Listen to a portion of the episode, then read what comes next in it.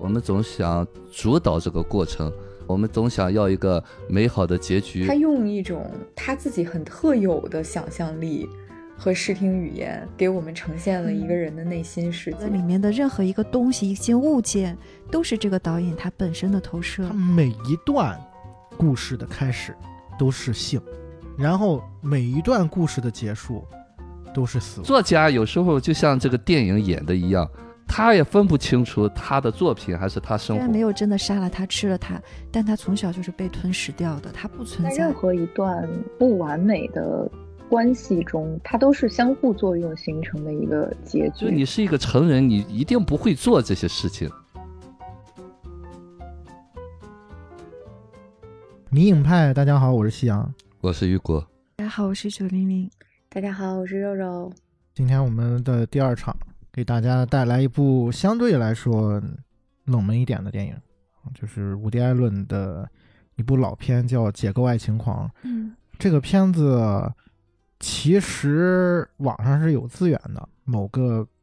流媒体平台它是有正版的资源，但是嗯，稍微有一些删减啊。对，因为这个片子有一些稍微尺度大一点的镜头。所以大家如果感兴趣的话，还是自己先可以建议找一下完整版。对，然后这个片子我想了一下，我非常庆幸我当年是在我们母校的图书馆里面借了伍迪·艾伦的电影，所以我看到了就是没有删减版的《解构爱情狂》。对，然后因为 Chris 不在嘛，这是一个又是一个难度比较大的，就是解说剧情的电影。然后我想了一个特别完美的解决方式啊，就是大家可以在听我们节目之前，先去观看电影最靠谱。哦，张老师做过一期节目，解读过这个。你看完他的视频，会对整个片子的剧情有一个很清晰的了解啊。我们就在这里，我给我给大家串一下吧，我给大家串一下吧，因为我对这个电影比较了解，我应该至少看过五遍了吧，加上最近看的那遍。我来吧啊！如果我讲的不好，你就把这段删掉。哎呀，压力好大，讲剧情。就我们的男主人公就是一个在纽约的一个作家，他叫哈里，他也是这个片子英文名字就叫 Deconstructing Harry 嘛，所以他就是我们片子的男主人公，由 Woody Allen 饰演的这个 Harry。然后他在事业上，他就是一个很成功的一个作家了，但是他在生活中，他就是一个算是一个失败者吧。因为他总是喜欢把他的这个呃生活中的一些就是细枝末节的一些人物啊，然后化作他小说里面的角色，由此呢给他生活中的这些家人和朋友带来了很多的困扰。比如说他曾经这个出轨他的小姨子吧，应该是，嗯，小姨子，老老婆的妹妹。妹妹，然后呢？他就把这个事儿也写，对他把这个写到他书里了。结果就是，我觉得最过分的是，就是他写的都是大家都能看出来的那种。对。然后那个就当事人来找找他那个对峙的时候，他还狡辩说他写的这个非常不明显呀，就是根本看不出来啊。但是其实完全可以对得上号。然后这样就让他的家人和朋友都和他的关系非常的不好。然后与此同时呢，哈里他还饱受这个精神心理上的一些折磨，就是经常在看心理医生啊。对，然后他和他的妻子是如何结识结缘，就是因为他的妻子是曾经一度是他的这个心理医生。直到我们这个故事在开篇的时候，其实哈里已经遇到了他人生最大的一个难题，就是当他所有的亲人朋友都逐渐离他而去的时候，他的创作灵感也逐渐的远离他了。就他开始写不出来书了，所以他就更加的痛苦了。然后这个人就他陷入了一种就是想象力完全枯竭的一种状态。就在这个他人生非常低谷的这个时刻吧，他受到了他曾经的这个母校的邀请，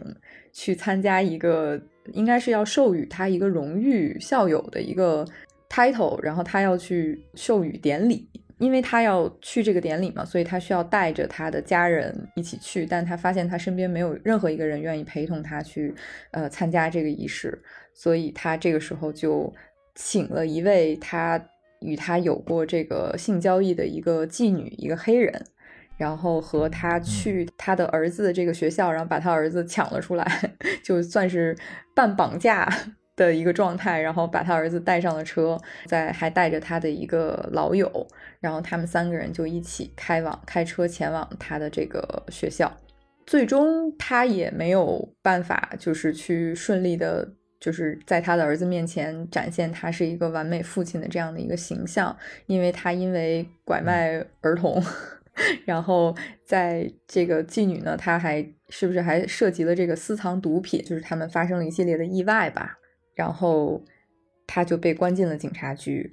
最后呢，就是有两位他的昔日的老友了，一位是他曾经的情人，还有一位是他曾经的一个好朋友。他们俩来去监狱里面把他保释了出来。这个故事就是在最后一个非常幽默、尴尬，而且就是让人很唏嘘的这样的一个氛围中就结束了。对，这就是《解怪情狂》的大致的一个情节。嗯，你看肉肉讲的挺清楚的，但是这个故事的这个电影拍的其实不太清楚。对对对对，就是它这里面用了很多的套娃式的这种虚虚实实啊叙事结构啊，然后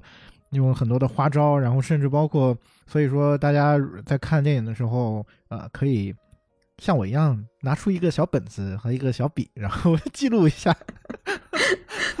或者就是连着看两遍。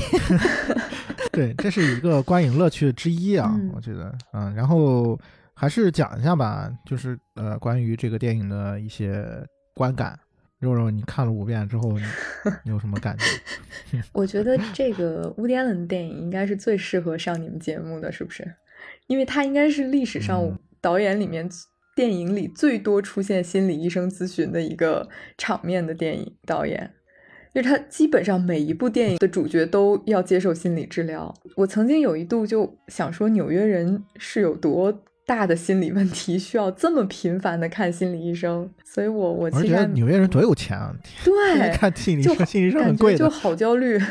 据我所知，应该是导演本人也，他也有常年的在接受这个心理咨询这件事情。就他定期的都会去跟他的心理医生见面，然后去进行一个对谈。所以其实我还蛮好奇，就是雨果老师看这个电影的感受的。那既然如此，于老师就来聊一下。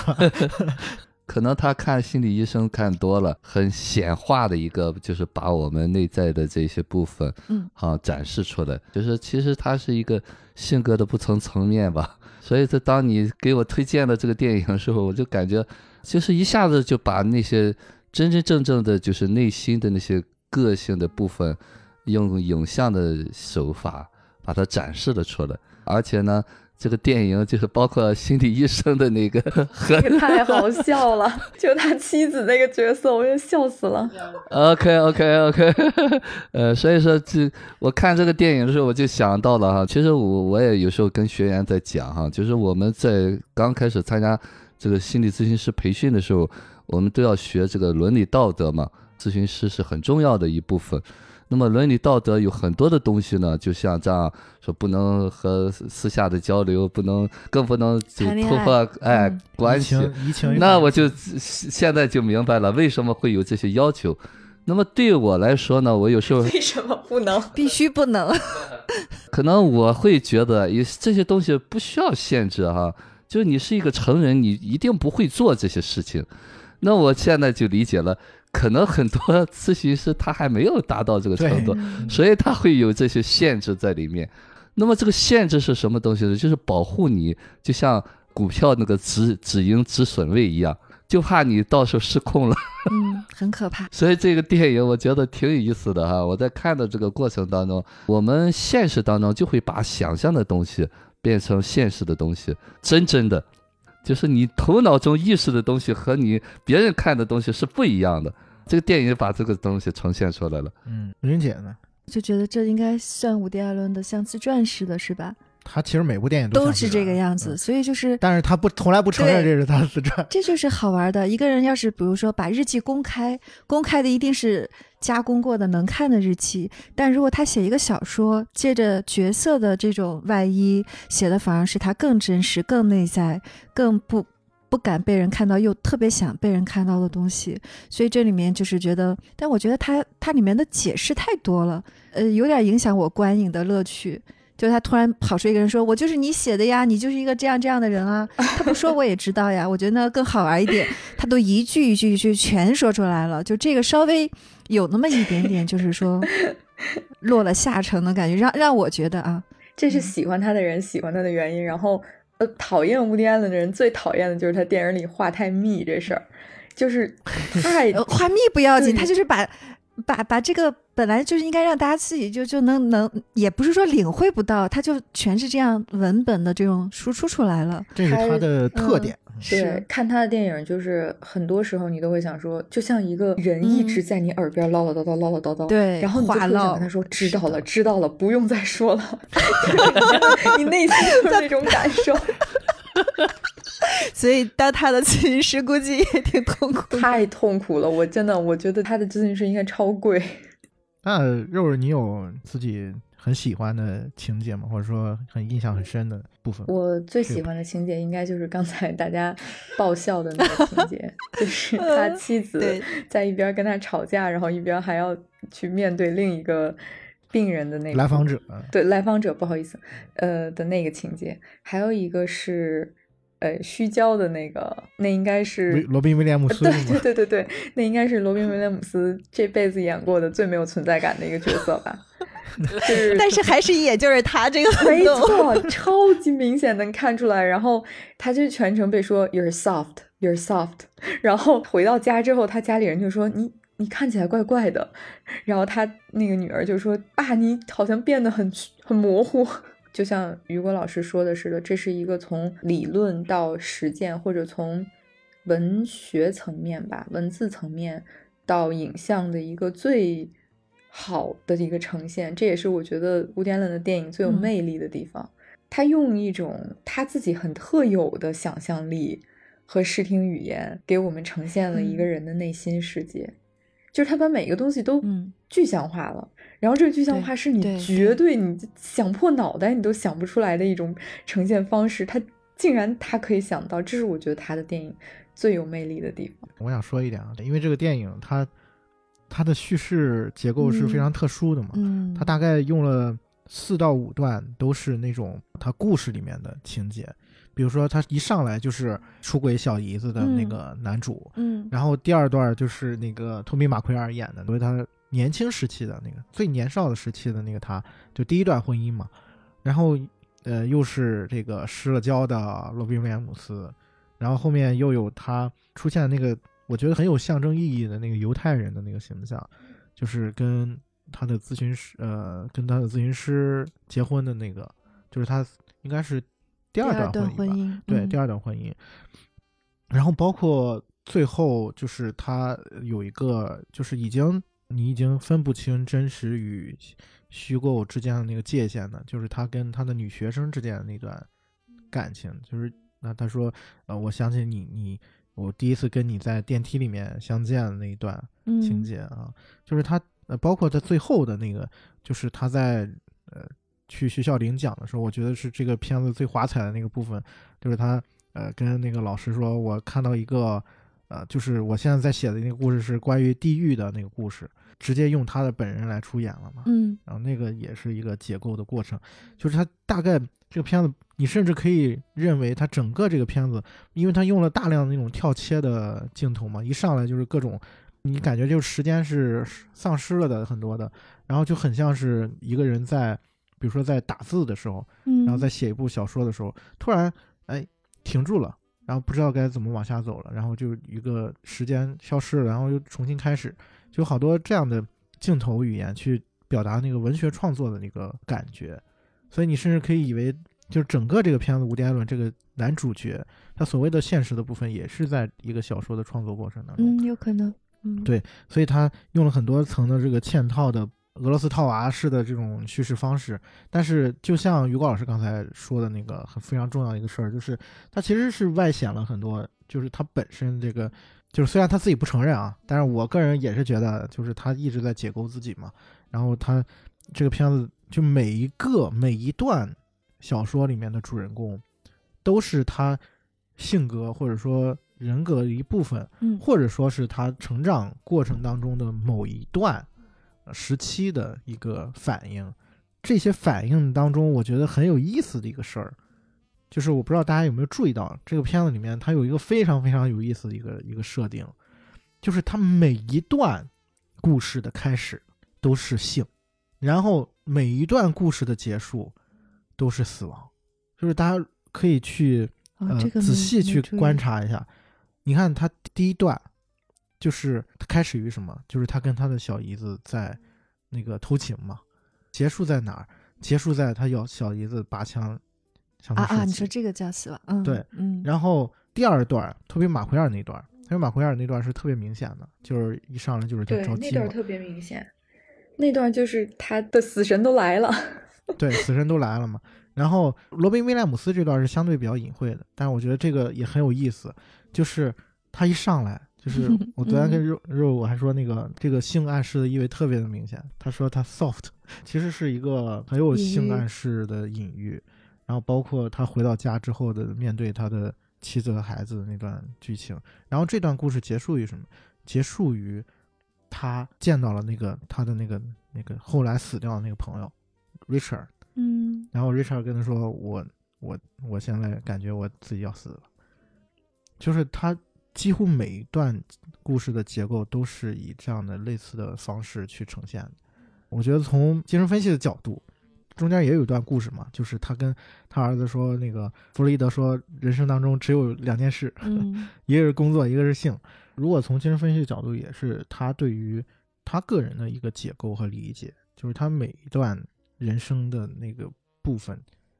是以什么开始的，是以什么结嗯束的，甚至有一点点是有一种杀死我们以之前也讲过这个概念嘛，就是嗯杀死过去的自己，或者说向过去的自己一个告别的过程。然后这个过程当中，人是怎么样成长的？行嗯 就是是以这样一个非常具象化的一个代表去呈现这个人从这个阶段到达另外一个阶段的一个过程。嗯啊，这个是我这个我觉得这个片子，就我这次在看，发现一个非常有趣的一个一个事情。当然，这个可能只是我个人的一个感觉啊。他一出生就是说他妈妈生他的时候就难产死死死了，对吧？所以他一出生就伴随的就是死亡。然后他又没有妈妈，然后他有可能要在不同的女性身上去体验这个东西，嗯他又不想负责，他又负不了责，所以不停的要有这种性瘾。所以对他来讲，性和死亡就是他终生两大议题。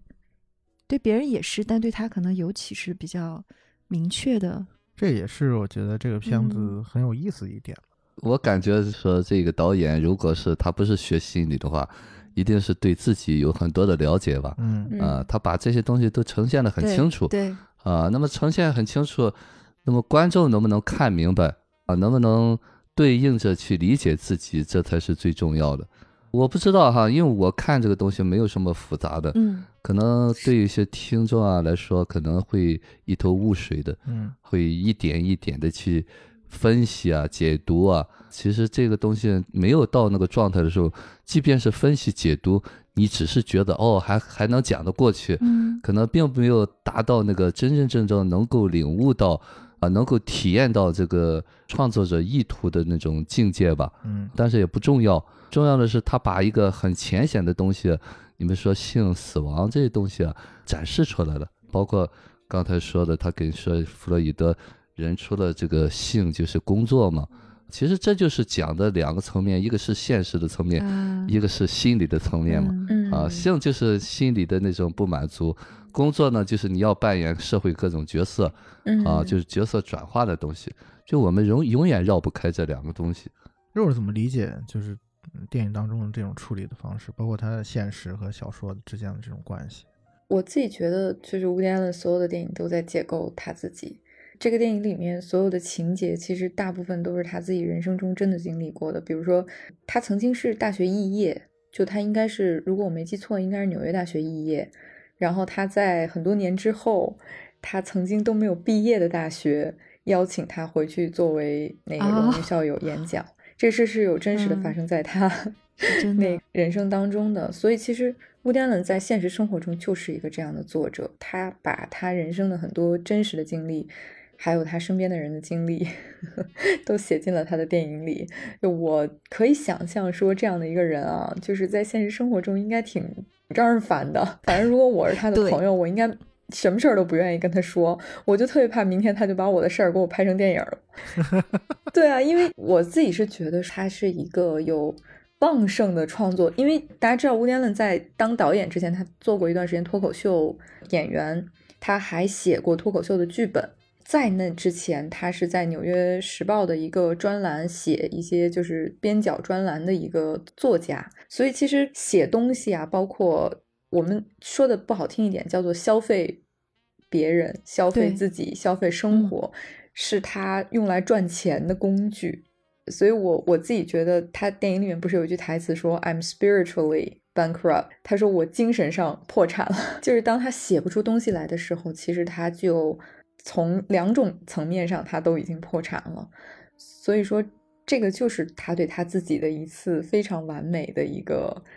一个解读，也是我觉得可能是在他所有的电影里面吧，我自己觉得相对来说比较坦诚的一次。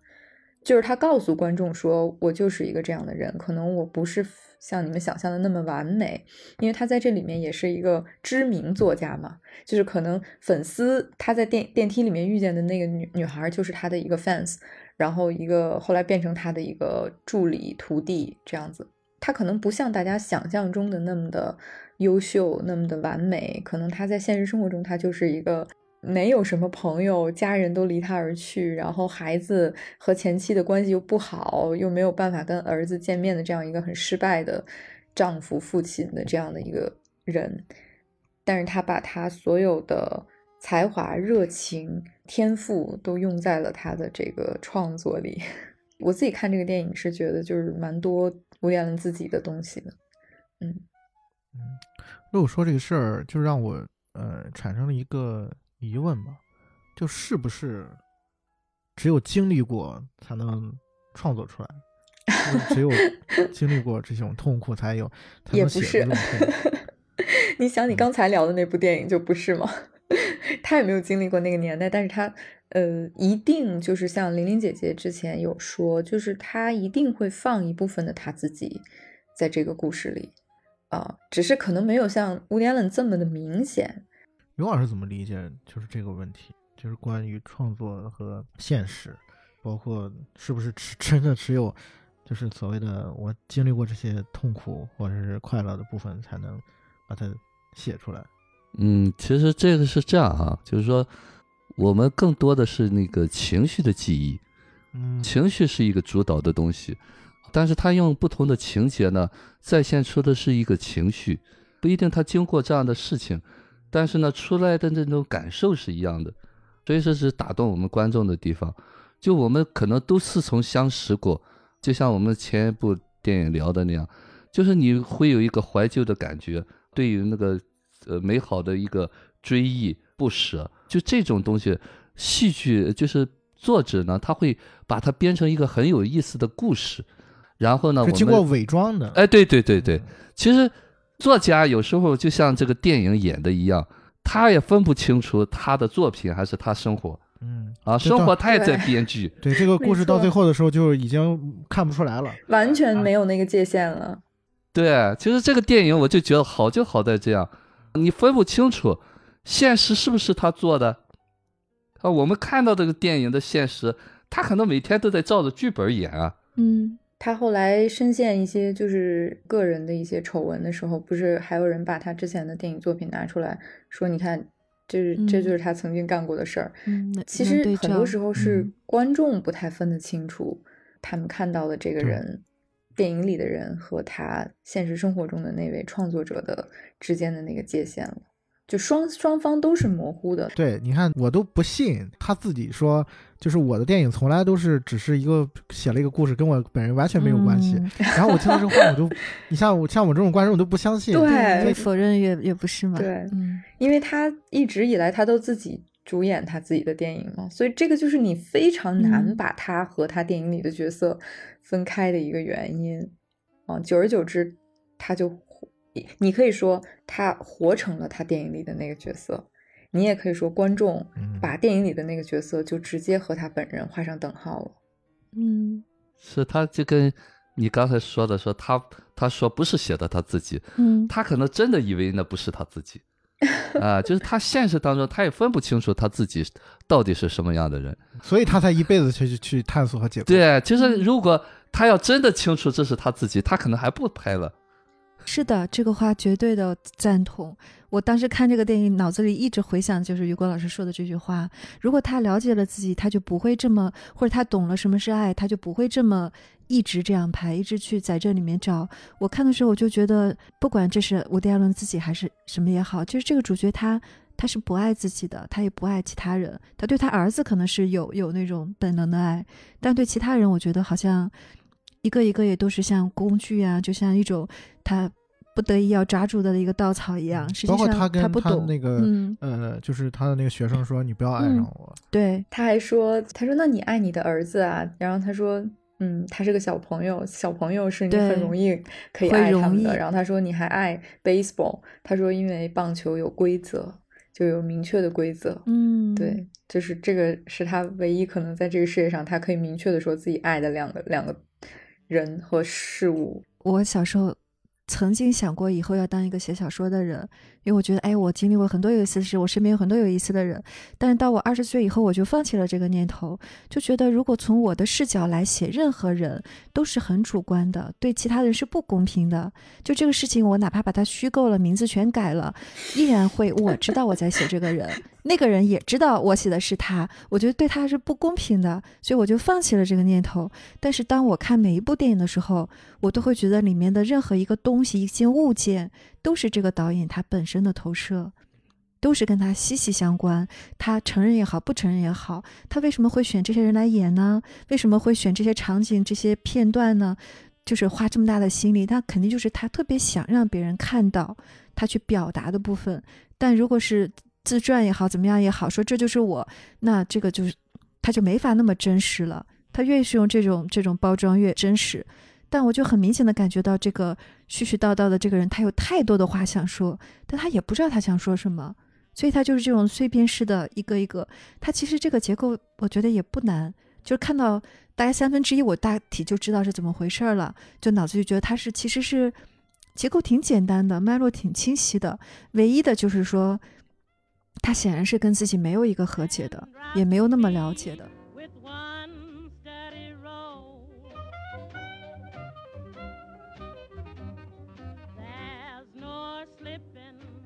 我刚才觉得肉肉说了一个特别算是一个问题吧，就是他说，就是这也是这个电影里面的他的那个台词嘛。嗯他说，就是为什么你你就是他他会跟人说你不要爱上我，我没法爱你们。然后，但是就是我可以爱我的儿子，因为他是小孩。然后我可以爱棒球，我可以爱体育，因为他有规则。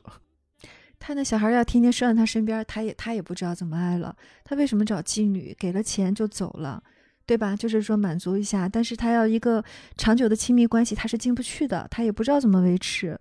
所以他说你不要爱上我，他一边又在引诱别人，一边又说你不要爱上我。当这个人要跟别人走的时候，他又对想把他抢回来。这才是他就是是双标的地方。他说你不要爱上我，然后人家结婚的他又不愿意。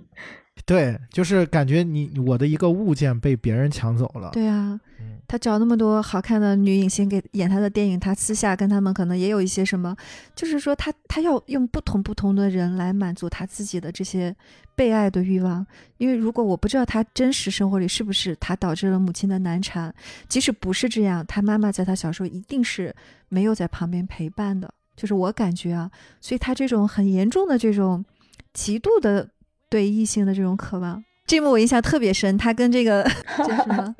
妓女，啊，跟这个妓女睡觉的时候，他那个穿了个老头衫儿，老头衫儿全是大破洞。没有，他这个是有个梗，他前面不是说嗯你先呃捆绑我，然后打我，然后啊，这是被打的啊，然后我都没反应过来。就是然后然后他说，哎，那我用什么绑你？啊 就是我以为你要用那个你穿丝袜，结果你结果你没穿，然后他接着跳到这这一幕了嘛，啊，就是你可以想象到他是把衣服撕掉，被啊，我还奇怪怎么是这样 这就是他幽默的那这就是说方他式啊？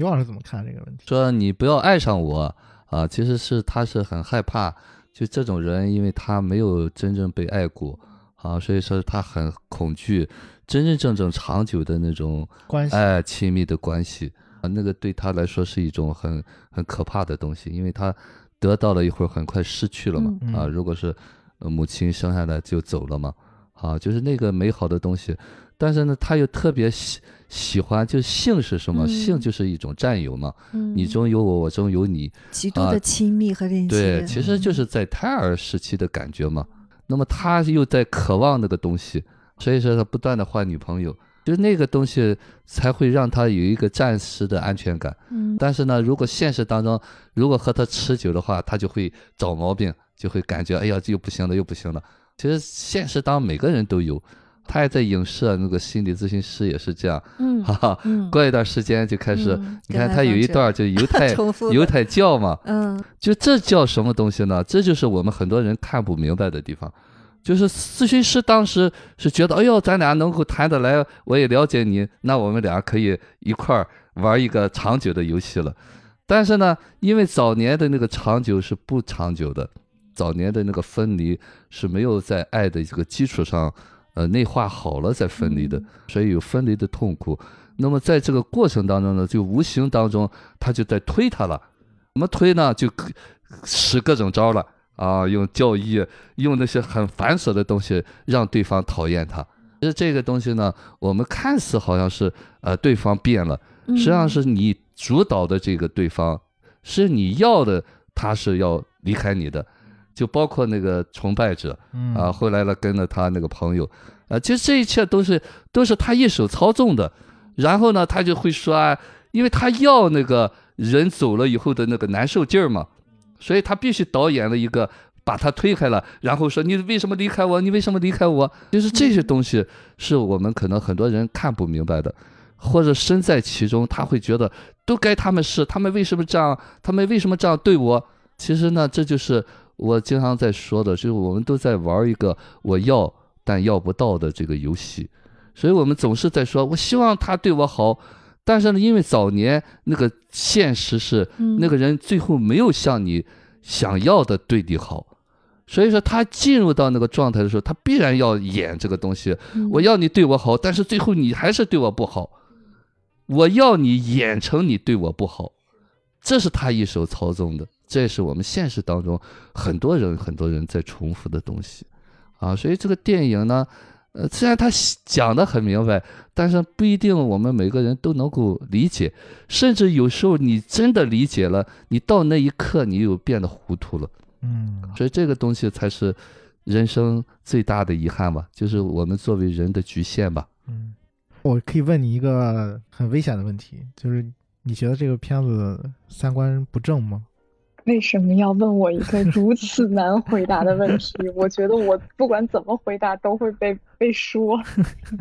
大家不要喷我啊！嗯我我作为一个女性，就是我我其实看到中间他和他妻子在吵架的那一段，我真的蛮生气的。嗯我就觉得怎么会有人这么会诡辩，就是把黑的说成白的。嗯他明明就出轨，然后他还把自己的所有的行为合理化、正义化。但是，同样的，作为一个女性，我身边有一些朋友，确实有一部分很像这个吴典伦演的这个角色，他的一些性格特质。嗯他们有的时候跟我讲一些话的时候，我也也在一边惊讶的同时，一边在试着去理解他们的爱情观，还有包括他们的 三观。我自己是觉得这个世界上没有绝对的正确和绝对的错误，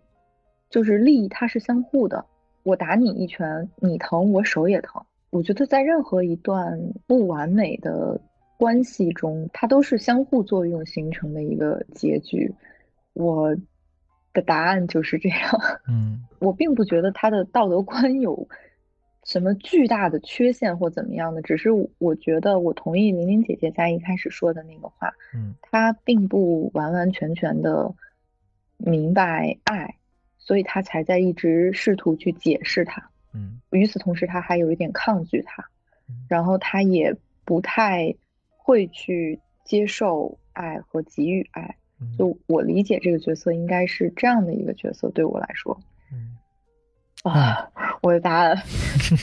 就是您还满意吗？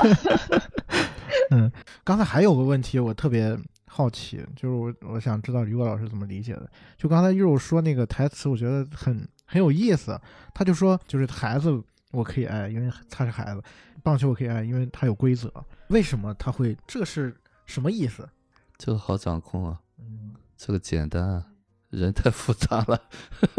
对，人瞬息万变。那两个不会让他受伤，就是 呃，那个东西太简单了，他的棒球是有这个规则的，好，就这么些东西。小孩也是比较单纯嘛，弱小，大了他没法动啊，嗯，成人了，你今天好好的，明天他又想个其他 其他的东西，让你无所适从。就是无法应对。呃，对对对他他其实是没有办法应对对对对，他因为他的呃处的状态比较小嘛，能力比较小，啊、所以说他才会这样不断去玩这种游戏啊。其实我现实当中有这样个案，啊，也都是这样的状况，所以说很多人不理解他，会是把他说是一个渣男或者什么东西。嗯嗯，其实这些人渣男渣女都是这样，的。我看的时候，我脑子里面一直就浮现出，最近就是娱乐圈这些瓜，从去年的罗某某开始，就这些人为什么会有性瘾，为什么会那个？不是说他这样做去给他找借口，那他的童年肯定是有比较异于常人的经历，所以他要在不同的女性身上去证明，他们已经长得这么好看了，已经有这么有所谓的成就了，还是不行。他那个小男孩还是无限贪婪的想要这个，始终处于一个被别人爱的这种状态，实实在在的被爱，而不是说被很多粉丝在网上，他要的是这种肉体上的链接也好，什么也好。因为他一直没有得到过爱。对对他没有完整的，他也是被控制的，被一个或者单亲的母亲，或者一个是什么其他的。嗯，这个片子里面不是他借他那个角色说嘛，他那个那个角色说你写什么不要紧，我知道真实的你是什么样的，你别想骗了了我。然后伍迪·艾伦他自己的台词好像我记得是啊，我就是一个没长大的小孩儿，我根本不知道什么是爱。嗯，就是他自己有这么一段吧好像嗯嗯，他自己说了那个，就是对对对，就是我我我也是，我就是那个孩子，就我就是那个这个小说里面那个孩子，所有的都是。然后哎，就是这段，然后我当时就想，可能这是他无数任咨询师对他的一个评价，就是你就是个小孩，你不知道什么是爱。你创造了我，但你不认识我了。嗯然后这个片子里面还有一个我觉得很有意思的段落嗯啊，就是我刚才说我觉得特别华彩的一个段落，就是他那个就是最后去地狱那一段戏，就是前面而且这个戏也特别搞笑，就是下下他往下走坐电梯的时候坐电梯的时候，嗯然后第一层是什么，第二层是什么，然后还有一层就是是人来了，对媒媒体人满了，然后吹牛逼的人太多了。他只要落着机会就得那个。对，然后然后到最后的时候，下到最后一层的时候，还看到他他父亲嘛，然后包括他那个所谓的就是他学生的那个男友，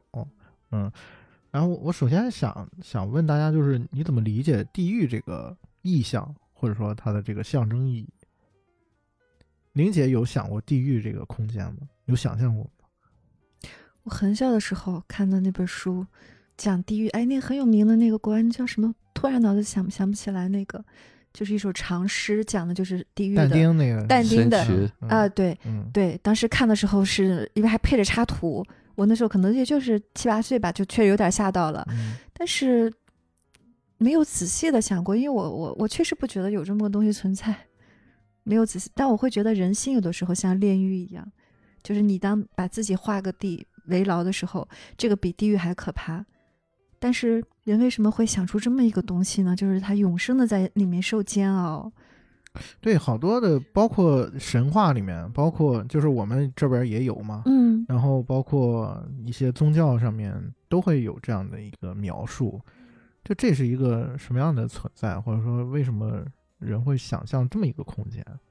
刘老师，你怎么看这个事情？估计可能和宗教有关系吧。嗯嗯，就是因为现实当中我们有些东西没办法说告诉你要做什么，就会告诉你你要做好你就上天堂，你要做不好你下地狱。嗯，那么地狱就是和天堂对应的，地狱一定是痛苦的，所以说我们都有一个恐惧在那儿，会想象到地狱是什么样的。其实哪有地狱和天堂，就是说灵魂不死吧。可能所谓的轮回，就是说你这个灵魂在进化的过程当中，一遍一遍的来到这个世界现身，让你不断的接受，不断的接受。当你所有的都接受的话，你就永生了。我个人理解是这样的。我小时候我觉得，很小时候我就觉得最大的一个诅咒就是“永生”这两个字，真的就是七八岁的时候就听有人说长生不老，我说这不是最最可怕的事情吗？怎么能长生不老呢？包括这种一直在油锅里就是煎熬的这种，真真的，就是要多么恶毒才能想象出这种东西来？就是为什么长生不老是一个特别恶毒的一个？因为我小时候可能没有那么开心，我就觉得，哎呀，人终有一死太好了，总算还有个有个终点，要不然的话，你无限的延长下，你不知道会碰到什么。长大了不再这么想了，但是我很小的时候，就是觉得，为什么大家都想要长生不老呢？那不是一个诅咒吗？是不是只有就是爱比较充足的时候才会想这件事情？所谓的长生不老，就是比方说，呃，那个西方，呃，宗教会讲，就是到天堂，坐在上帝的左右，啊，就会那个就是没有痛苦的一个境界，那么就是无我的境界吧，啊，那么佛教就讲的西方极乐世界，其实也是讲的这样的事情，就是真真正正超越了这个小我。有这个区别，有这个分别心的这些东西的时候，那才会到了所谓的天堂或者西方极乐世界的那种感觉。那么就是完全超越了这个这些不服、这些评判啊。那么这个东西实际上呢，我们达不到那个东西，只是在想象，嗯画一些图也好，包括宗教画一些图，到底是什么东西呢？就像画饼充饥一样。那么告诉小孩，小孩只能想象。所以现实当中呢，才会出现了这么多的信男信女啊。那么信男信女呢，他只是想象哦，那个地方有一个苹果，我可以吃苹果，我吃过，很好吃。那么真真正正到那个是什么呢？他们自己也不知道。所以真真正正，你如果真的到了那个当下的状态的时候，你就知道没有另外的一个天堂或者是一个地狱在那儿。嗯，嗯是我可以分享一个我以前的一个经历。就是大概是十五六岁的时候，突然有一天，我觉得花特别香，然后空气里全是，真的就是看什么都是有爱的。我觉得我每一秒都是在天堂里的，就是就是那个时候，突然有一阵就觉得我窥到了天堂的那个第一层一样，就是那种感受。然后我当时想，哦，人为什么要永生？他其实想的是要眼下的当此刻的这个快乐，永远的去延续。他要的不是永生，是永远快乐的生。要的是那个状态，要的那个是情绪。他他在就像我小时候觉得很痛苦，我不会想要永生。但是当我十五六岁，我突然感到哦，生活这么美好的时候，我不需要永生，我也都是能能感受到那个，可能其实永生还有一个词，嗯，就是对应的没有死亡。其实我们一出生都怕死嘛，就我们痛苦的最根本的东西是害怕死亡啊，嗯所以永生就告诉你，到那时候就没有死亡了啊啊，其实这么一个最深处的恐惧就对消失了，对死亡的嗯。恐惧。刚才于老师说那个关于说他的那个状态的问题，嗯。我突然想到了这个片子里面就是关于那场那个那段戏，就是下地狱那段戏，然后他不是先见到了他爸爸嘛，然后他算是那个地狱的工作人员吧，嗯说就是这孩子啊、嗯就是一出生就不管他，然后所以他下地狱了嘛，然后就吴迪伦演这个男主就说我已经原谅他了。不管什么样，我都我都爱着他，你就你就赶紧让他上天堂吧。然后他又碰到了那个就是他的学生的那个嗯恋人嘛，嗯大然后对他们两个人就产生了一段特别搞笑的一段对话，就他们两个人在互相在回溯自己的性经历，哦然后最后的时候，他这个所谓的他有朋友吧，然后跟他说了一个我觉得特别重要的一个话，他就说，你就是你现在感觉到很痛苦什么的，就跟你去赌场似的，然后你觉得你你你能赢，然后结果输了，但其实你不管输赢，最后赢的都是赌场。对。但是有一件事情是确认的，就是你。因为那个快乐是你自己的，你虽然输了，或者说你赢了，但是你中间的那个获得的那个感受是是存在的。就这个，我觉得也是很有意思一个事儿。嗯，哦，我看的是那个被剪掉的部分，这个我都没有印象。哦，是吗？我在爱爱奇艺上看的，我要回去补一下。哦，玲姐没看我这个资源啊。嗯，哦，刘老师怎么看待他们之间的那个对话？其实他就是讲的是我们要在意过程嘛。嗯为什么在意结果呢？就是还是我们很小嘛，我们总想主导这个过程，我们总想要一个美好的结局，因为那个结局不好，我就忽略了整个的过程。可能我刚快乐一一周了，突然没拿到奖，哦呦就完了。嗯啊，其实这个过程当中你已经享受了，啊，这就是我们人经常玩的一个很低级、很低级的游戏。当然，为什么要玩了？就是他在那个过程当中，他并没有享受，他就奔着那个完了去的，就是他有一个我不够好，所以说他就没有办法享受那个过程，嗯，他就闷着头去要那个失败的结果。嗯然后他还觉得那个，你看，为最终我还是失败了。就是我不可能快乐，因为我失败了。就他找这个理由。那其实失败是自己找出来的。对啊，就我们现实当中经常这样，说你我怎么能快乐？他完全忽略掉这个过程当中他是快乐，他没有在享受那个快乐，嗯，他就一门心思的奔着那个失败去的。然后这个片子我觉得还有一个特别重要的一个细节，就是他们去领奖嘛，你可以甚至可以理解，就后半部分算是一个公路片，再加他自己四个人陪他一起去领奖，然后一个是他绑架了他的儿子，然后还有一个是就是他的那个朋友 Richard，然后中途还死在车上了。我看到那一幕的时候，我就突然想起我们之前聊那阳光小美女，对，然后还有一个就是他那个妓女叫 Cookie，嗯，就是他们四个人一起上路的，是你们怎么理解陪他上路的这几个人？现实当中就是各种都有嘛，孩子也好，妓女其实就是他身边的那个亲密关系嘛。嗯啊，那个就是一个普通的一个工作啊伙伴关系啊，就是社会角色的嗯，啊。工作性，还有、嗯还有这个他自己嘛，对小孩不就他自自己嘛？对，啊，就一块上路嘛。你是不是能够把他们都整合好？嗯，这个也是我我觉得比较认同的一点。意思，嗯嗯，就这个部分让我想起了那个，就是他跟他儿子那段对话，在教室里面啊，发生的那段对话。嗯 他儿子问他说：“为什么我的 阴茎跟别人不一样？”他爸就跟他说：“你你那是因为你小时候没没割包皮，赤就是感觉好像很很赤裸裸的对话。”然后是被旁边一个就是应该是其他家长吧，嗯对，然后然后那个家长还叫克莱默，听到了嘛？就是他这段剧情是他那前妻跟他就是回溯的嘛，然后说没有人会像你这样跟孩子聊天，或者让我觉得很丢人。就是这个也是我看的时候印象特别深的一段情节，就是因为我们之前也聊过这个话题嘛，就是我记得我记得当时我们聊的时候也是也是说，并不是这个事情本身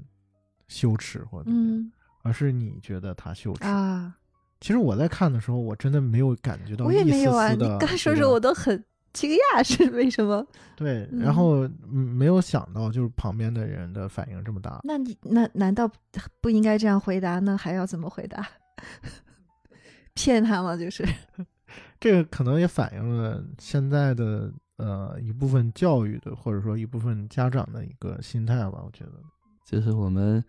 呃看到的都是自己想看的，听到的也是自己想嗯，听到的，对对。所以你已已经有了答案了，对，你就在找证据，嗯呃，包括这个电影、戏剧也好，我们真的不用太去在意，啊、也包括这电影解读，其实就是看到的都是自己嘛，你看到的所有一切都是你想能理解的。我觉得这三个人很有意思啊，就是他们莫名其妙的竟然组成了一个家庭，就是他有一个媳妇儿，有一个孩子，然后还有一个同性的一个朋友，嗯就是看上去非常的圆满的一个人生啊。嗯但很和谐是其实对，但其实这些人都跟他没有什么关系，就或者说这些人都不是一直对能够陪伴在他左右的。这嗯个妓女肯定是他们俩是一种呃金钱上的一个服务的关系，对吧？嗯然后他的儿子呢是属于那种非常 temporarily 跟他在一起，因为肯定还是会被抓，还是会被带回妈妈那边。嗯然后他的这个朋友也在最后应该是去世了，我记得，嗯，嗯，在车上是他，哎，对对，死的也很突然。其实就是我还记得他跟他那个朋友去医院，然后他还跟他那朋友说，他说原来这个世界上最最美的话 不是我爱你，而是你的肿瘤是良性的。嗯。这些人都不会永远的在他的身边，但是他们就在这一段路上，他们变成了同伴，或者变嗯。成了所谓的一个 family。嗯。然后再一次 cue 到今天不在场的 Chris 老师，就是他一直都说我们路上见嘛，嗯。就是我觉得可能你人生就是会有很多很多这种现实意义上的或者精神层面上的旅程，然后你在这一路上的时候，你觉得你是一个诶妻离子散、众叛亲离的这么一个状态，但是其实还是会有人跟你结伴而行的。嗯，对，就是有一点点小小的慰藉吧，就是对我们的这个男主角。之前没有想过这个问题。刚香说的时候啊，我脑子里其实划过了一个答案。我的我的理解就是，嗯，他去参加的是他的这个所谓的就是一个奖赏，但是呢，他现实里其实是这么糟糕的，这么失败的。他的儿子现在都不属于他了，那个女女人是他临时找来的，这个朋友还死掉了，也是个很不熟的，就是说他没有朋友。他没有亲密的爱人，他这个儿子也不在他身边，这就是他带着他这一车是他的现实，去参加他一个虚构，用一个虚构的世界得来的荣誉，就是有有一点这种，反讽。这才是真实的他，他把他的整个现实这一车拉来是这么一个状况，但是去参加的却是一个荣耀的东西，用虚构世界得来的荣耀，就是可能是挺无奈的一个。他这个车上，但凡有一个结结实实的爱他的、属于他的也好，一个都没有。那其实我会觉得他有一幕还是挺温暖的，就是他最后的时候，那个他要他要去领奖嘛，他一下然后他一下 soft 了，对，然后然后那个妓女，对，嗯。然后那个 cookie，嗯。然后把他拉到了沙发上，说你你你拉着我的手，然后那个就是让他讲嘛，让他讲他的那个经历，然后他讲着讲着，然后他自己就嗯，回到了回到了现那个实了，对，嗯。就是就是失焦了嘛。对。然后我就觉得那段儿就是让我觉得那段我印象特别深，嗯，嗯。挺温暖的。我看那段的时候，其实很多时候就是我会就看到那个场景的时候，有时候会回想起，比如说自己跟朋友之间啊，就是发生的一些故事，嗯，就包括说在你，嗯，在你不太 OK 的时候，然后旁边有一个人，就是他其实也没做什么，他就是会陪着你，嗯。然后告诉你没关系，第二天会好，你会好起来。慢慢慢慢，你就又变回了那个就是实体的自己，就找回了一些能量感。就这个是我在看这个片子的时候，我觉得就是特别温暖的一一刻吧。对对嗯，而且这个人他都不仅是陪着你，他就很确定的告诉你不是这样的。你不是消失了，你不是那个虚化掉了，你就根本就不是，就会把他从这个幻觉拉拉回到现实。嗯，这个这一幕就跟之前那个形成很强烈的一个对比。他就有点像这个人解离掉了，解离掉了，然后你要有一个东西把他呼唤回来。对，就是前面那个罗宾威廉姆斯啊那段然后他回家的时候，他他的孩子就就一直在唱歌一样、啊，对对就说啊、嗯看不见了，看不见。然后他妻子说、啊、睡一觉啊，睡一觉就好了。然后睡个睡，然后发现你怎么更严重了，还到医院去去做检查。其实就觉得他用两段对，完全不同嗯的，完全不同的反应。嗯，就像我刚才说的，就可能在那一时刻，他只是需要那样一个动作，嗯，就是不需要你去分析研究，嗯嗯或者说要问为什么。这是我觉得很印象深的一段情节。他想象的那个情节里面，最后也用了一个挺好玩的，就是让每个人戴上那个矫正的眼镜，就强迫别人能看到他了，对吧？他造制造了一种别人看不到我，然后哎，终于因为别人看不到他而终于强迫别人看到他了，就是他给自己想了这么一个解决的方案。嗯，那段心理医生也是还挺犀利的说了那段话，说你就是想让外界强来迫适应你，对，来适应嗯。你，然后戴上眼镜让人看到你。这个部分讲的还是蛮清楚的。郭老师经常跟我们说的，他其实是制造了一个情境，对，让别人更加去关心他，更加嗯。用他想让他们看待他的方式去看待他，嗯。然后他得到了满足，嗯。就是他先制造自己虚焦嗯，这个事儿，然后再让大家都戴上矫正视力的眼镜。但是其嗯实从一开始，他身边的人视力是没有问题的，不需要戴眼镜。嗯，他们就做他们自己就好，但是他给他们制造了一个特殊的情境，让他们戴上了他想让他们戴上的眼镜。其实这个也是另外一个层面哈，就是说，现实当中可能没有那么多的人真真正正去懂你、看看见你，嗯你是不是接受？嗯所以说他就想个办法，可能给他们戴上眼镜，他们就看到我了。呃，但是呢，最终他还是不被看到的，他还是一个虚的。这个东西不在这儿去找原因，总是觉得你们应该对我更好一点。那么他把他自己落地回到现实当中，可以接受别人看不见他，那么这件事情就没有了。嗯但是大多数人是做不到这个东西的，总是希望别人再配合我一下，别再懂我一下。那么这就是把自己无形当中定位在一个无能的状态，就是需要别人照顾、别人理解的一个很小的一个状态。这其实是给我们一个很重要的一个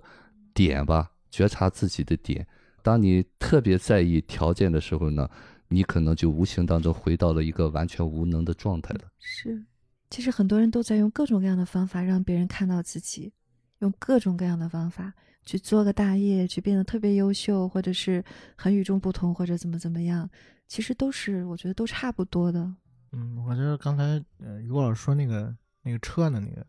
就车上那几个人，我觉得也是很认同的一点，就是一个是他自己，嗯，一个是嗯工作，一个是性，嗯对吧就是可能从某种程度上讲，我们人生的旅程就是嗯，如此。这些构成的，对，然后你也不知道什么时候你跟某一部分有一些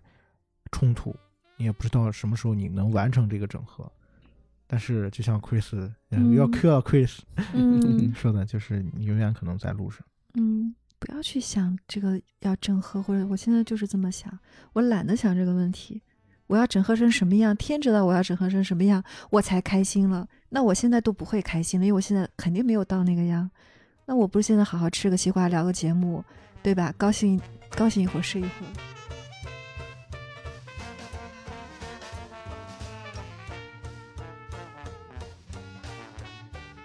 然后这个片子还有一一场戏，我是有一些好奇的，嗯，包括也有一些疑问的，就是当他去到他哎，就是他去到他妹妹的家里面，所谓的这个妹妹也不是半个亲妹妹吧？哎，他们又是怎么回事儿？他妈妈生他的时候难产去世了，他爸可能又娶了一个，啊然后又啊生了一个啊孩子嘛。同父异母。然后他妹妹就跟他讲说你你写那个小说嘛，然后这个小说里面讲了一个很惊悚的故事，嗯，就是、哦，对，嗯然后这段儿其实我也觉得是挺蛮有意思的，我不知道你们怎么理解的，就是我可以跟大家呃呃听友说一下他这段儿这段故事是一对老夫妻，一对犹太老夫妻，他妹妹的话就是你以这种方式去对对，啊、去解构父母嘛。呃，有一天，这个妻子就发现丈夫身上有一个秘密，就是她原来结过一次婚，然后有过呃一段婚姻，然后这个婚姻呢还特别的惊悚。她丈夫在年轻的时候，这段婚姻因为出轨，包括金钱上的债务问题，最终选择了将自己的孩子和自己的妻子，还有他的嗯情人，就是第一嗯任妻子，全部都杀死了。然后还是用斧头杀死的。我看到那一幕时候，突然想到了《闪灵》，这还不是最恐怖的。杀死之后，她还把所有人给吃掉了。她丈夫就说：“这确实是我的一个往事，但是处理尸体嘛，啊，就掩埋跟吃掉有什么区别？这当然是伍迪·艾伦特有的一些幽默的一些梗吧。但是我觉得这个故事本身很有意思。我不知道你们怎怎么理解这个故事。这不就是他们家发生的事儿吗？实际发生的事儿吗？对吧？他的母亲因为难产而去世了，他爸爸一定是很恨他的，就是他的出生带走了，所以在他爸爸眼里，这个孩子也是该死的。就是虽然没有真的杀了他、吃了他，但他从小就是被吞噬掉的，他不存在。然后他爸爸又重新结了婚，有了新的家庭，他们才是完整的一家人。对伍迪·艾伦来讲，他就是那个被杀死过的孩子吗？我觉得啊，可能嗯是这样。于老师怎么理解？嗯，其实刚才在放的时候，我不知道我那个版本是那段我没有看到，就是嗯那对老夫妇讲的。我刚才在这看，啊，刚才夕阳在这讲啊，我们可能就像我们看到一个犯人一样，他怎么能会用这么残忍的方式但他在和他这个老太太讲的过程当中，嗯好像很轻描淡，写的，是好像就应该这样，哎那那还能怎么办呢？不吃了怎么办？对对呃，其实这就是我们说定呃恶善的时候，你在是有一个场景吧，嗯别跟小孩讲道理，一个道理，就在那一刻，他觉得这就是他能做的解决的办法。所以是人性啊，永远不要去，就我们紧抓住这些不放。当然，现实当中这可能和就真的三观了。说难道要不惩罚这些人，那不让他继续作恶吗？其实惩罚是什么？惩罚是让他真真正正成长起来。嗯，那么他成长起来，他就不会做这样的事情了。但是呢，我们现实当中呢，可能呃，就是包括上次我说那个阳光普照，其实当时我也想，就那点儿咱没聊，嗯就是聊什么东西呢？其实那个弟弟是在那个监狱里边听到他哥死了以后，有一段心理访谈的。嗯虽然他不是一个正式的，两个坐在那儿，也是给他一个整合的一个过程。啊，就包括好像呃刚才夕阳讲的，就是最后那个剧你掺他一下。那么现实当中呢，需要做访谈是什么？就是有一个人把你一下子从那个状态里边拉出来，让你有一个现实感。其实我们现实当中呢，可能有些太沉沦在里面了，好模式太重了，你拽也拽不出来。那么我们做一些，比方说心理的成长啊，或者对自己的探索呢，那么起码在那个当有人拉你的时候呢，你能伸出手来被拉啊。那么现实当中呢，如果他就是在里面的时候，你恨他没有用，但是现实我们会有些法律惩罚他，那么这个惩罚就是这样，就是到了这个程度，那么只是给活着的人一个交代。那么真真正正能不能改变了这个灵魂？能不能解救了这些东西？为什么会说惯犯惯犯？你把他、呃、罚了多少年，他出来以后还会变本加厉。嗯所以现实当中呢，我们也看到了很多，就是在监狱里边，除了给他服刑以外，还有一些心理建设啊，嗯哎，对，这个东西才是真真正正的让他内在有些成长，有些改变，他可能就不会再选择那么很幼稚的东西。你看他讲的时候，那老人他并没有觉得这是怎么回事啊，啊，他说的很理所当然，那你就知道他的状态在那儿。你这时候再跟他讲没有用。现实当中，我看到这个点，我就觉得他就是把这个，虽然我我相信可能艾伦他并不是能够看透了这一点，他只是把现实这种呈现出来。这是他的感受，他的感受是不，他不是那个导致他妈妈去世的人，他爸爸才是那个杀人的人。嗯，但是他爸爸又这么的恨他，父子又这么样，所以爸爸他写的时候就把他爸爸写成一个杀人犯，嗯就是那是他的感受到的，，OK，他在表达对他爸爸的这种行为的抗议。一个孩子他有有什么罪过呢？对吗？一直怪他，OK，啊，所以因为我，爸就是这样对我哥的，因为是我我哥哥的妈妈生他的时候难产去世了，我爸就一辈子不喜欢这个儿子，后来又要了我就我很明显的感觉他很恨这个儿子。所以说我们现实当中呢，可能没办法去理解吧，就为什么他会这么恨啊，嗯甚至用一种恶毒的方式去表达嗯这些情绪。嗯，所以伍迪·艾伦他是他也没有根，他也没有被爱，他父母都不爱他，妈妈去世了，爸爸又恨他，他只能要不停的追逐其他的东西，名利啊，女人啊。嗯，对。然后我补充一个很好玩的事儿啊，就是伍迪·艾伦是一个，其实他是一个很迷影的导演，就是他有自己很喜欢的导演，就是比如说伯格曼嘛，他会对他会在自己电影里面埋很多的名梗，就是这个片子里面有好多就是我觉得很有意思的的发现，就这些发现可能有一些是大家觉得很明显的，有一些是我觉得稍微有一点，你可以说是我自己的解读，或者说是一些埋的比较深的一些梗。这个部分因为跟我们今天聊的主题没什么关系啊，然后我觉得最后跟大家分享分享，就很有意思。就包括其实呃，大家都能看出来，这个片子里面有好多就是关于伯格曼的电影的部分，比如说那他死神的那个第七封印的那个部分，然后还有就是他最后去领奖的那个故事结构，其实是就是跟野草莓是非常像的嘛。然后这个是特别显性的一个部分，然后还有几个点我觉得很有意思，一个是就刚才我们讲那个犹太他那个父母的那那段故事，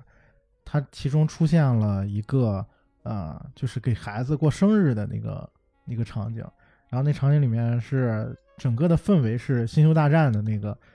那个迷影的那个氛围嘛，可能也呃可能也有所了解，卢呃乔治卢卡斯本身也是个犹太人啊，他是他是一个犹太犹太裔的一个这导演啊，所以这个也是算是一个互相的致敬吧。然后还有一个是我刚才有提到过，就是他跟他儿子在学校里面谈论那个关于性教育那个那个场景的时候，出现了一个家长，然后那个家长的名字叫克莱默。这个我个人感觉他会就是克莱默夫妇嘛对，会有克莱默夫，因为一个是就本身克莱默夫妇也是讲家庭儿子之间关系的一个电影，然后另外一点是，呃，克莱默夫妇也是发生在纽约的故事。包括就是大家可以就是如果有兴趣的话，可以去看看那个，嗯，当时那个那个梅姨的，就是那个服装，跟这个片子里面那个克莱默那个夫人啊，也是、嗯有很多相同之处。对，然后还有一个，我觉得是非常非常深的一个梗，但是我觉得这个梗可能也是我过度的解读吧。然后就是他那个朋友，就这个人 Larry 是吧？嗯嗯，然后他第一次跟实习生见面的时候，他们两个之间有一段对话，就是那个 Larry 说他他很喜欢冒险嘛，然后他他说我刚从那个亚马逊回来，然后他说那边的蝴蝶都像鸡蛋一样大，然后这个这个部分其实会让我联想到一部德国电影，就是赫尔佐格的《陆上行舟》，因为哇，对，因为这个也太深了吧！对，因为因为为什么我会把这两个呃梗联系到联系到一起，并不是亚马逊这一个点，而是他后面说那个蝴蝶的那个事情。因为在这个电影里面有一个非常非常著名的场面，就是金斯基演的那个男主，他跟蝴蝶有有就是跟亚马逊的蝴蝶有一个很长的一段镜头，然后是他跟就是那个蝴蝶的一个互动。然后这个是我觉得这个电影里面埋的很深的一个梗，但是我也我也不确定啊，只是我个人觉得是很有意思的一个事儿。然后大家如果呃有兴趣，可以去考究一下啊。嗯，就这也可能只是我个人的一个联想而已。肉肉为什么看了五遍？因为我上学的时候有一年的课是研究伍迪·艾伦，啊，然后当时就把，再加上我其实看过他一部电影之后呢，我就对这个导演产生了巨大的兴趣，因为我。嗯。呃，本身学的专业也是跟剧本有关的专业嘛，然后我在上学的时候写剧本，我的老师给我的嗯。评语就是说你的电影剧本里的台词太多了，嗯。然后让我想起了一位美国导演，然后我他就推荐我看他的电影，然后我就去看了，看了之后我果然非常的喜欢，然后我就去研究了他，就是把它当成我某一个学期的一个课题研究。后来我就也读了他的书，然后看了他的很多片子。其实，在他的整个这个履历里，其实呃，《解构爱情狂》是我自己特别喜欢的一个一个电影。我觉得嗯 Woody Allen 他是一个很坦，他是一个很坦率的人。嗯你不能说他是一个特别好的人，就是因为我刚才就像夕阳问我的那个问题，我觉得没有绝对的好和绝对的坏，真实，我就是觉得他丝毫不忌讳在电影里面表现他自己很不堪的那一面，或者说道德上不那么完美的那一面，给他的观众看。然后包括刚才夕阳提到的，就是伯格曼导演，包括他非常喜欢的费里尼导演，然后包括这个克莱默夫妇这部电影，其实他都是在讲我们的生活中并不那么美好的那些东西。然后我忘了是我在哪一部电影里或者某一本书上看过的吧，就是也有可能是乌迪·艾伦自己说的。他说，呃，喜剧是什么？喜剧就嗯是悲剧加时间。是的，嗯他把所有的他曾经有可能伤害过他的某些瞬间，或者是一嗯些曾经他经历过的一些创伤吧，嗯。嗯，他把它编成了一个故事，然后以这种很诙谐的形式呈现给他的观众看，其实是悲剧加上了时间的催化，然后让他嗯。可以在某一个时间点，他可以相对比较坦诚的去展现他的这个样子给他的观众。我觉得这是一种勇气，然后也是一种，也也是我喜欢他的一个原因吧。嗯，对就是在在他的电影里，你总是能看到一种自嘲精神，嗯，这个东西是我很敬佩他的一个地方。对，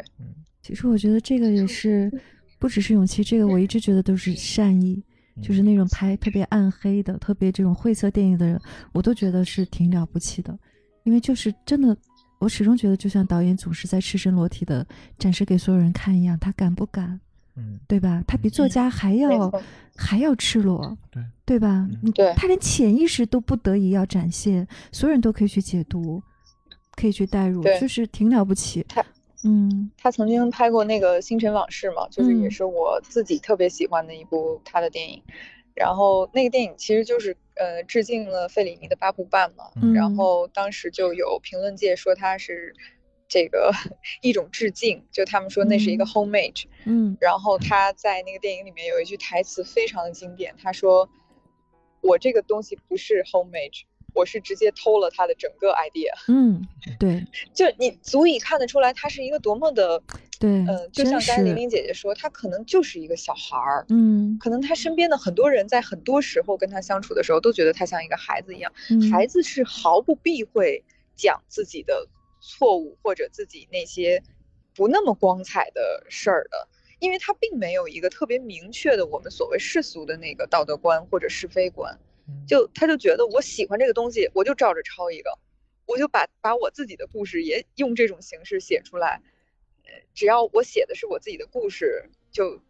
它就是一个电影，我就拍一个电影。然后你随便你说我是抄也好，你说我是致敬也好，怎么样都行。就我我其实挺佩服他的这这一点的，就是这位作者也好，这个导演也好，他他就是一个这样的人。包括他后来的很多呃事情，就是如果喜欢他的影迷可能知道他 C C 是一个蛮有争议的一个导演吧。嗯就是我是觉得说，可能我们有的时候在看电影的时候，都想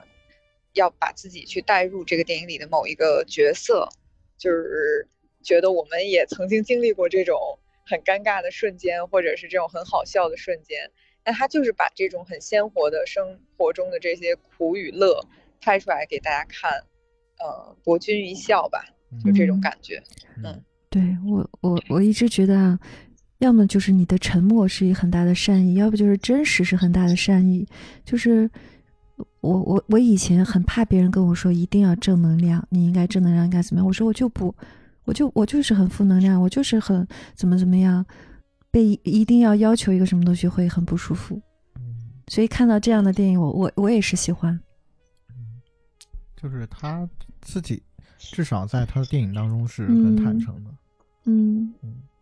这个我觉得就已经非常的了不起了。这个是电影存在的一个基础吧，对吧？嗯它本来就是如电如影，它本来就是拍的都是些幻，好像像幻觉、像假的东西，但它很真实，很真实。嗯它如果这个真实的东西不不存在，它没有必要存在。嗯，我最后再跟大家分享这个片子里面，我觉得嗯，印给我印象非常深的两句台词吧，就是都发生在最后的那个时刻。然后一句台词是他说：“嗯，接受自己的有所不能。嗯嗯”第二句台词他是说：“什么是，就是我们的生活是由我们选择之后扭曲的真相构成。”嗯嗯嗯，是的，我觉得这两句台嗯词说的非常的有道理，嗯说到我的心坎儿去了。嗯 嗯，今天就差不多了。其实伍迪·艾伦，然后他讲的有主要是他的电影里面讲的这些事情太琐碎，就是你如嗯果把他的每一个戏、每一场戏，然后每一个情境都拿出来聊的话，其实都有特别多能能聊的东西。比如他那个媳妇儿跟他的小姨子在一块儿，然后嗯，对对对那啊，那那个两个场戏也人都知。道对方是出轨，但是其实两个人说的不是一个人。嗯那个是那个非常非常的尴尬，然后包括他在那个深夜，他要接了一个电话，然后他就跟他妻子撒了一个谎，然后他就在这个寒风中，他就穿了一件外套，他就出去去，呃，本来是想幽情就是会这些场景都非常的，就是你觉得他又戏剧化但是与此同时，他又非常非常的真实，嗯就是一定是我们我们去年不是有一个剧就是很火叫《隐秘的角落》嘛？就是嗯它其实就是把我们是人、嗯人性、人的生活中、私生活中的一些非常隐秘的角落揭示给观众看，然后有的时候它犀利到就是让你觉得，哎呀，就是我不知道啊，就是有可能类似经历的人，他可能会有一些害羞，或者是有一种被被被看穿了的感觉。嗯就有的时候我看他的电影会有这种感觉。嗯，还有什么要说的吗？没有的话，我们就路上见。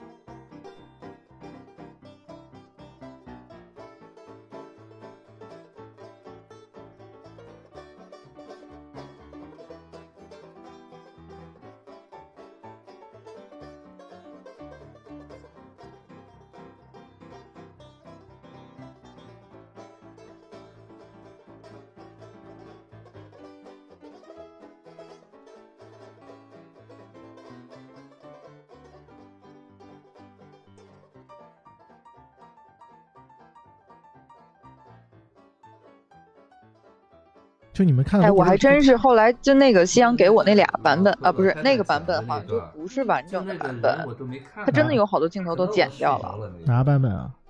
就你你发在群里的那个版本，就是网上那个版本，啊？我没看它好多镜头都剪掉了，哦，这个版本也是一个对，都都是被阉割过的。哦，我看的是没有嗨地狱的，就是那个那个更少，那个是八十几分钟。嗯，不是大部分现在呃，大部分能找到的都是九十一分钟这个版本，然后但是其实应该还有一个版本。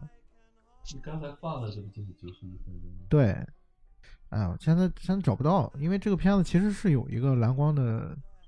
发行的碟片，但是网上找不到就是转转制的资源。嗯呢，嗯，我觉得就是你要想看那个完整的版本，可能就真得看盘，因为我当时在学校的时候是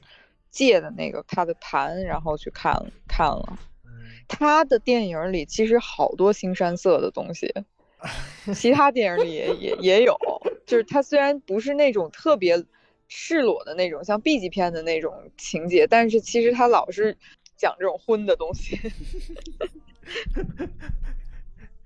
肉肉，你是学啥的？学剧编剧的，哇，然后你你出国也是学这个学电影啊？没有没有没有，我我大学不是读这个的，我本科是学啊新闻的。哦哦，那也很好。对，就是从嗯非虚构写作 去去了纯虚构写作。还是啊好故事好玩。嗯，觉得会很有意思，写剧本应该很有意思。就也很痛苦，就所以我看这个片子，我真特嗯别理解它理解我就是嗯觉得，其实就是刚才大家说的，就是你嗯任当导演也好，你当作者也好，你就是嗯把自己对扒光了给观众看，是就是呃没有人是可以写别人的故事而且，写来写去都是都是自己。对你光扒自己还就也就算了，你要把周围所有人都扒一遍，我觉得这个事儿是最最困难就在于这个。说他他就是不是一个就是能爱别人或者被爱的人嘛。嗯其实是 Woody Allen 就是这样的一个对人，你看他的书你就知道他的你看他的长相非相常非常悲观的，嗯他他的底色就是非常悲观的一个底色，就他就觉得，因为他他很喜欢哲学嘛，然后他嗯就一直呃在研究哲学，嗯所以他的所有电影都是哲学三连问，就我是谁，哦我我我来自哪儿，我要去哪儿，就是他老是拍这种东西而且一。辈子都是这样，嗯，没错没错，他到九十，他现在九十岁，他拍的电影还是还是这样你就觉得他的嗯那个电影里的人还是没活明白。我的妈呀！因为我是二十多年前、二十年前看过他一些早那时候的片子，后来再再没看过了，就还是那样。他拍了一生拍了五十多部电影啊，嗯，好就，是对，还没拍他是完呢，非常高。产的导演，跟那嗯个东木差不多。哇伍迪·艾伦几乎一年一部，身体真好，嗯身体倍儿棒。纽纽约人怎么好怎么回事？怎么身体这么因为？因为有心理医生。不是，而且他他是他，你看他长得是弱不嗯禁风的，然后嗯瘦瘦小小的，戴个眼镜但其实他他运动神经很发达，嗯他就是他自己说，对，嗯他说他喜欢那个嘛，角色说他喜欢棒球，他就是特别喜欢打棒球。啊，他他每一天都会跟他的孙孙子孙女吧，去嗯中央公园打大概一一两小时棒球。嗯，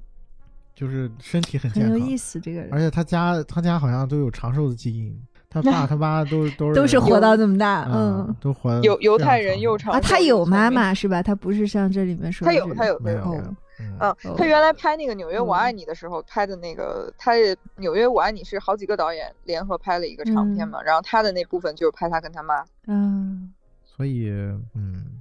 就这几个还有什么电影？我我看过一个什么姐妹的一个电影，汉娜姐妹，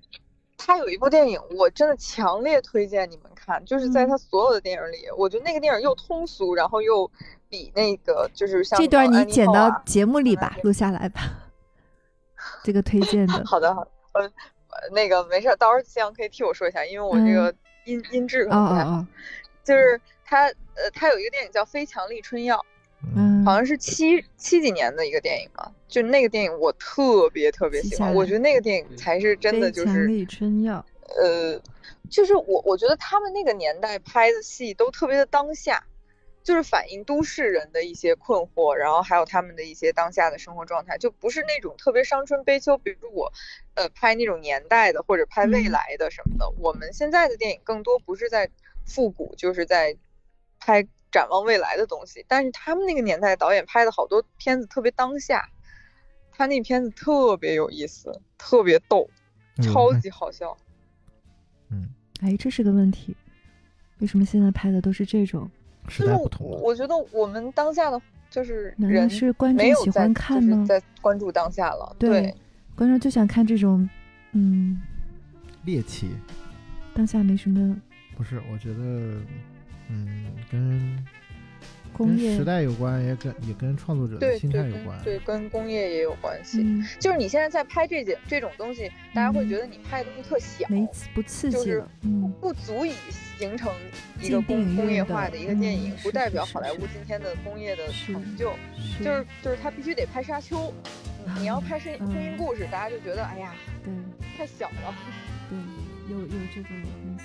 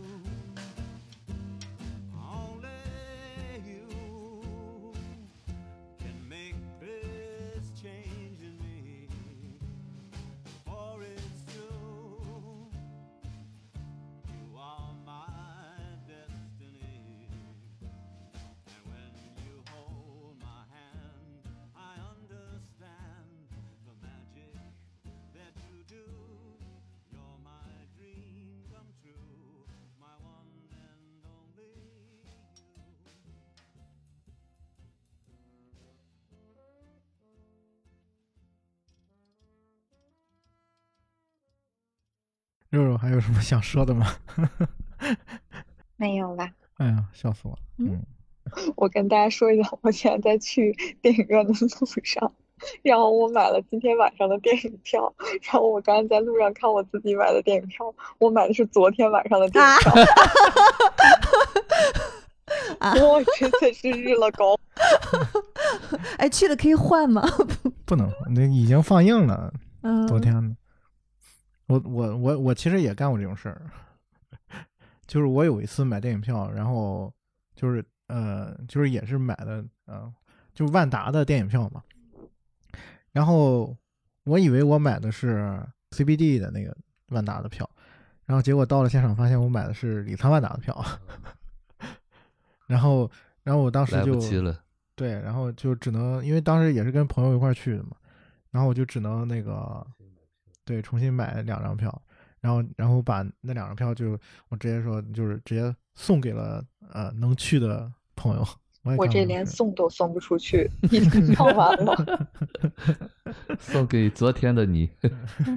哦，